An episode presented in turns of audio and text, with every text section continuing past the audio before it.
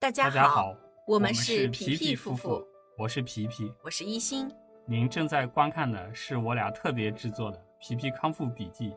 自救求生学习专题系列。旨在为您踏上康复之路时指条直路。过程啊，嗯，那么在整个这个过程当中啊，这个这个机制是谁发现的呢？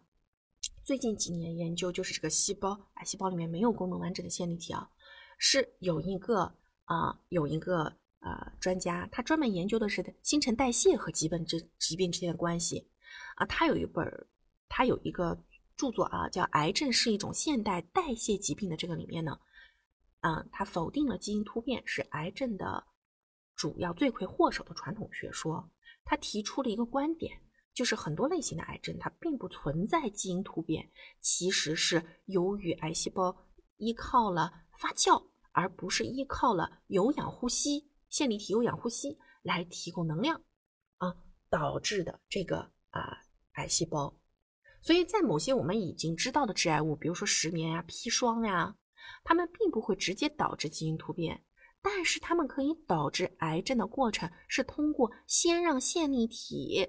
发生损伤，就是先给你毁坏了你细胞里面的这个小锅炉，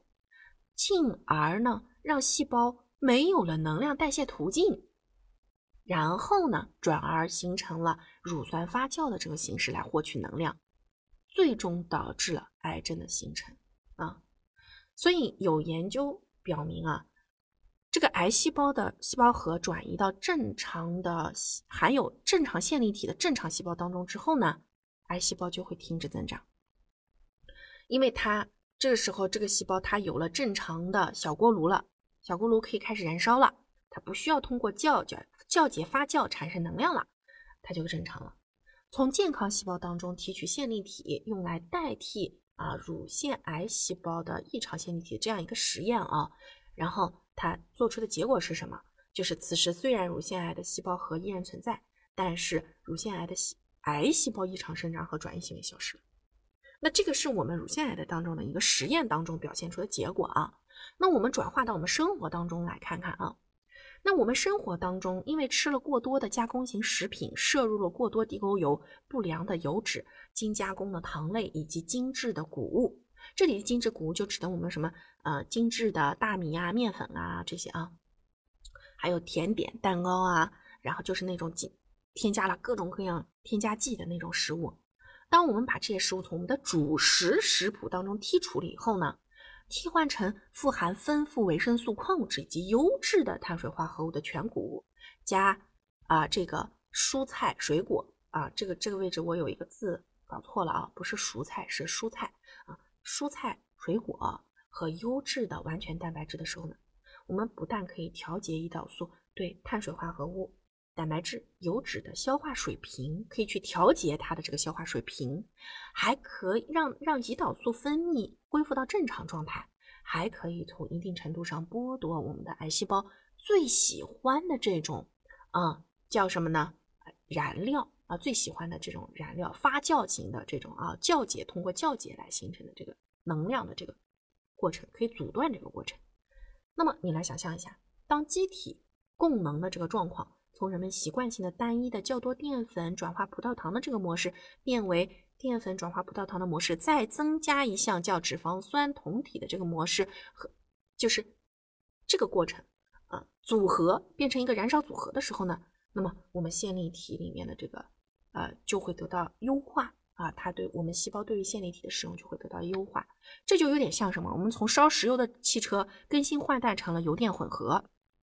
啊，这么个概念啊。那么既能满足血红细胞对于葡萄糖的需求，也能满足线粒体正常能量代谢的需求。这个结果可能就是更多的健康细胞在茁壮成长，而癌细胞的生长得到了一定程度的抑制啊，就得到一个这样一个好结果。但是呢，现在呢也有一些朋友啊，走一些比较极端的路线，用纯生酮饮食的方式来替代这个过程，去来康复。那这个呢，我要给大家提个醒啊，纯生酮饮食针对的是属于健康人士及肥胖人士使用的。减少慢性病的、减肥的这样子的一个塑形的这么一个途径方式，它其实是调节了身体要降能量代谢的一个过程和改变能量代谢的过程，也是在医生的指导下才能进行的。可是有很多朋友走了个极端，就是在自己的肉还没长回去的时候，体重严重低于这个健康水平水平的时候，开始错误的让自己极端的采取了生酮饮食的方式去来这个做康复养餐呢？那这个是一个就是一个比较错误的做法。为什么呢？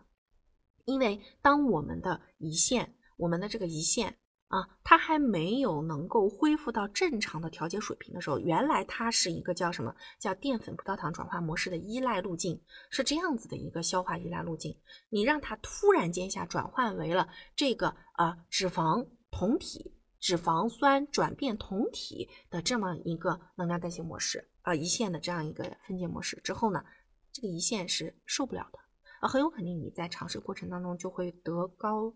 血酮症啊，会有这个，就是非常呃严重的这个这个这个血酮症啊，然后会昏迷啊什么，导致一些更糟糕的并发症问题。那我们康复期内呢，为什么就要用全谷物来替代精致碳水，让大家尽量少减少糖类的摄入？但是你又不能不摄入糖类。我们刚才听了说，哦，原来这个癌细胞是喜欢吃糖的，对不对？它是通过酵解葡萄糖来。啊，叫乳酸发酵的方式来获得能量，让自己活下去的嘛，对不对？那我不吃糖，是不是就能够解决这个问题呢？是不是就能饿死癌细胞呢？那这个时候就会出现一个问题：咱们身体里面的健康细胞的数量比例与你那个癌细胞的数量比率之间有非常巨大的差额。你不给你的健康细胞吃，不给自己的健康细胞提供能量了吗？如果你真的是要饿死癌细胞，那你正常的细胞你也要饿死它们吗？这个逻辑就不对，对不对？所以我们实际上是干嘛呢？我们需要增强我们免疫细胞的能力，同时我们也要增强我们的普通细胞，各个身体里的工作细胞，它们的健康指数。我们要提高的是身体里面已存在的那些健康细胞的健康指数和免疫细胞的健康指数，提升它们的健康指数之后，去来抑制和消灭癌细胞的这个过程，这才是我们。较为理智的一种选择，较为理智的一种选择。所以，我们在这个过程当中，把碳水，把纯精制碳水替换成了全谷物加蔬菜，多蔬菜水果是多蔬菜啊，适量水果加优质完全蛋白质的这个模式的时候呢，我们其实给身体就提供了一个全新的啊这个消化依赖路径，全新的消化依赖路径，去调节胰岛素对于糖的分解，对于脂。优质脂类的分解对于蛋白质的分解，最终能让我们的细胞呢，这里面的这个线粒体可以将这个葡萄糖、葡萄糖利用啊，氧化利用及酮氧化利用及氨及我们的这个氨基酸代谢的这个产物的这个这个能量利用呢，可以进行一个合理的调配，那么它就不太容易会出现。它能够始终处在一个较为灵敏的响应过程的时候，它就不太容易会出现三羧酸循环的功能障碍。那这个时候，它就不太会去诱发癌细胞的啊这个激活，也不太会去让癌细胞获得啊这个生长的机会。嗯，这就是我们康复餐为什么一定要这样的配的一个基本原理。那这个时候。听到这里啊，我们讲康复餐的后续，我们会有更详细的解释，我们会一遍遍的来给大家重复这个概念。那么，到底什么原因会诱发线粒体损伤呢？我们生活当中哪些习惯会诱发线粒体损伤，会造成三羧酸能量代谢循环发生异常，进一步的去诱发癌细胞的生长，以及去让我们产生各种慢性疾病和衰老？那到底是怎么样呢？我们来看后面啊。会诱发线粒体损伤的主要的原因呢，是来自于我们的高盐、高油、超标饮食、喝酒、然后抽烟等不良生活习惯导致。那唯一一个特别的是什么呢？就是我们的幽门螺旋杆菌啊，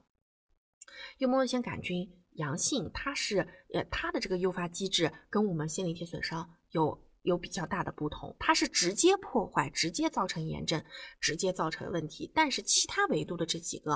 啊，盐、高油、高盐、烟以及熬夜、酒等等等等环境因素啊，有毒物质啊等等等等，它其实都是通过破坏线粒体的这个燃烧，进一步导致啊线粒体里面这个能量能量代谢通路来进一步的诱发了乳酸发酵的这个环节，造成了炎症，然后造成了进一步的这个基因变化，然后和这个癌变。可是幽门螺旋杆菌是直接就能致炎，它直接就能够那个去去去发生后面的过程。所以就我们这个里面比较特别的就是幽门的这个致癌啊，跟我们其他几个维度啊是略有不同。吃对餐，养好胃。皮皮夫夫妇祝大家跑赢五年生存期，跑赢一辈子。